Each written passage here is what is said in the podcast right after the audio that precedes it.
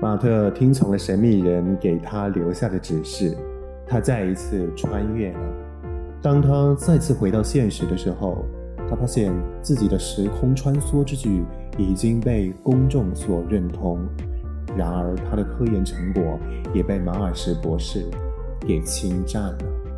请听《意外的时间机器》第九部分。医生说，昏厥的原因是极度疲劳和连续惊吓。他们把马特留院观察了二十四个小时，给他的脑袋拍了片子，结果一切正常。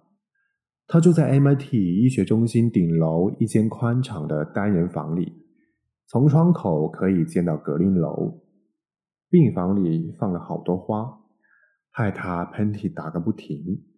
于是便让护士全都拿走了。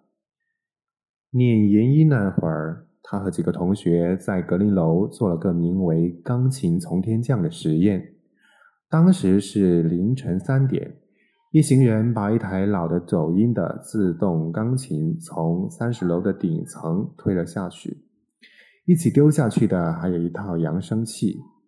钢琴在下坠的几秒钟里演奏了一小段复杂的莫扎特。翌日早晨，马特起床，穿好衣服。稍后，马尔什到访。马特暗想，比起蓝色燕尾服，还是粗呢比较适合他。那天吵得很，抱歉。马尔什说：“大家等你回来都等了很久呢。”他一屁股坐了下来。平时红润的脸色此刻显得煞白。马特问：“教授，你还好？昨天睡得太晚了。到了我这把岁数，庆祝起来就得有点分寸了。”说着，他咧开嘴冲马特笑了笑，牙齿整洁到了不真实的程度。但昨天实在是太棒了，你真该看看车子出现的情景。时间地点分毫不差，你算的可真准啊！数学方面的问题我会解释给你听，让路易斯博士解释也成，他对这个比较熟。斯卓姆·路易斯，是啊，当然是他。你当助教那会儿还教过他是吧？没错，他还顺便抢了我的工作和女朋友，一点没错。他现在怎么样？不错。副教授，终身教职，大概结了婚，是吗？真好。马尔什沉默了片刻，他不是没听出来。你的级别当然要超过他，荣誉正教授，终身教职。他挥了挥手，表示这些都不言而喻。总之，系里最安全的人就属你了，虽然比我可能差点儿。那么我要教的不是时间物理学，不不还不行，你还得补补课。我们暂时想让你教课程八点二五五，这课没听说过，就是旧的现代物理概论，二十世纪物理学，爱因斯坦、奥本海默、费曼什么的。二十世纪，马尔什点点头。老天，在你失踪之后，物理学取得了很大的进展。应该说，因为你的失踪，让物理学取得了很大的进展。现在连牛顿力学的一些部分都得重新考虑了。弦论已经被彻底改写，量子力学和相对论也是。这些理论终于合并成了大一统理论。过去十五年的变化翻天覆地。可以和二十世纪二十年代爱因斯坦后的物理研究进程相比较。这么说，我得先好好学学才行。要学的可能还真不少。说着，马尔什把手伸到包里，依次取出了两本书，书名分别是《时间旅行面面观》和《时间物理学终极》，作者都是他。先看这本面面观，环代数。踏扑，这些都要先温习温习，然后再看终极。环和代数，这和集合论有什么关系？和踏扑有什么关系？这里头的思路应该会让你很感兴趣，但还是先把基础的读完再。说到这儿，马尔什支撑着从椅子上站起来，脸上的肌肉有点抽搐。今天中午还有个新闻发布会，想发言就去，地点在格林楼四楼的大会议室。去去倒是无妨，可我没什么好说的。那十一点半左右见。看来我得先去歇会儿了。他和马特握了握手，然后拖着步子出去了。马特翻开书，导言刚看到一半，就有人轻轻敲门，门开了，进来的是卡拉。马特，他比以前胖了点，快到中年了，但风韵犹存，穿着条短裙和一件印着 “Spamit” 字样的 T 恤，那代表 MIT 全人会，是个精英社，是个精英社团。斯卓姆·路易斯也跟着走了进来。他一头灰白的头发，一把短短的络腮胡，已经不是当年那个土耳其小伙了。卡拉用手捂着嘴，咯咯直笑，放下包，在马特脸颊上亲了一下。“你可真年轻啊！”马特一时不知道该怎么回答，说：“你可真老。”显然不厚道，就只点了点头，一言不发。我的天！斯卓姆惊叹：“那里头的时间难道是静止的？每次都不到一分钟。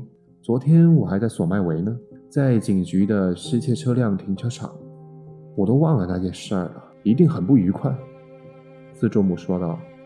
“那么，有谁听说过那个为他付了一百万保释金的神秘人物吗？这件事应该记录在案的。”十五年前，我在高速公路上出现了几秒钟。那次有人受伤吗？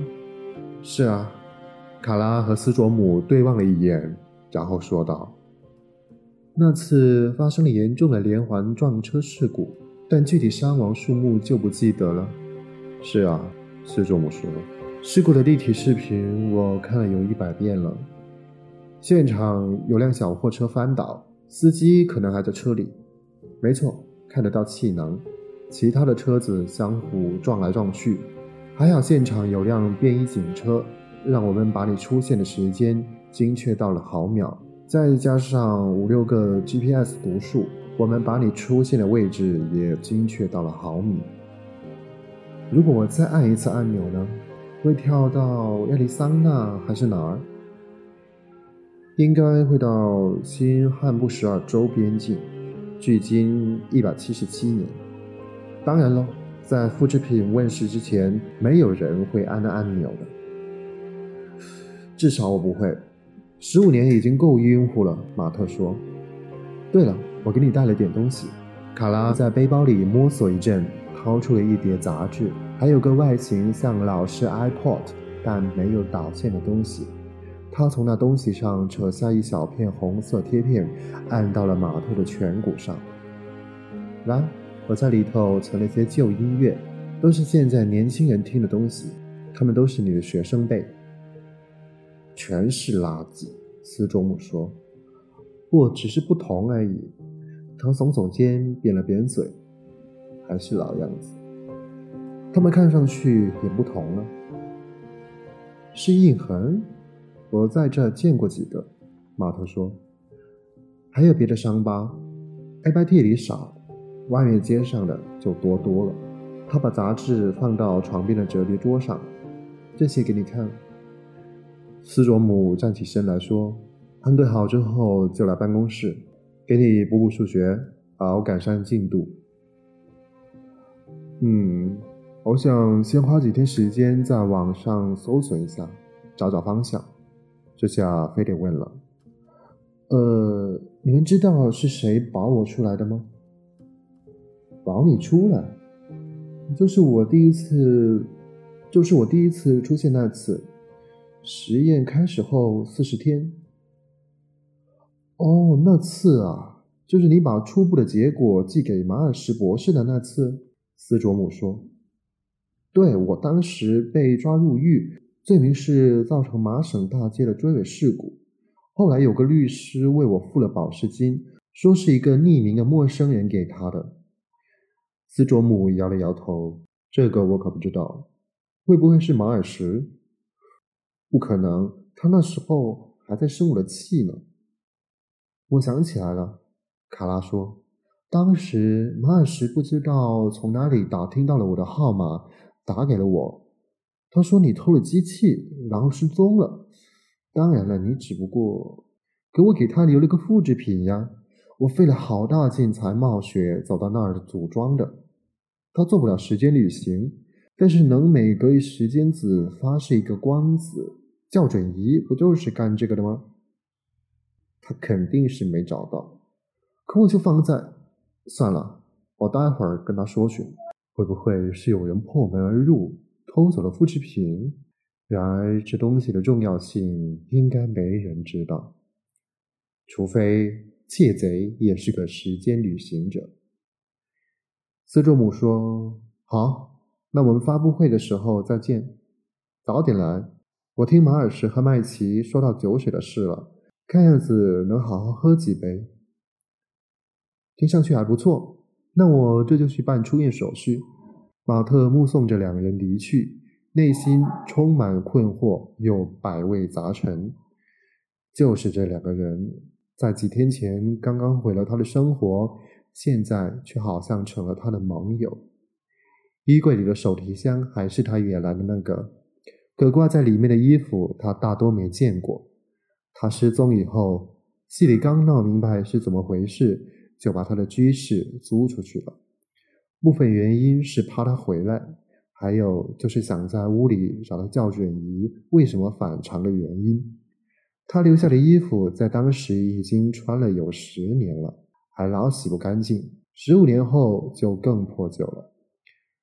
外面好像挺暖和，他穿上一件陌生的粗呢外套。系着一条陌生的领带，准备在校园里溜达溜达，看看年轻的姑娘们带着印痕的或者其他类型的。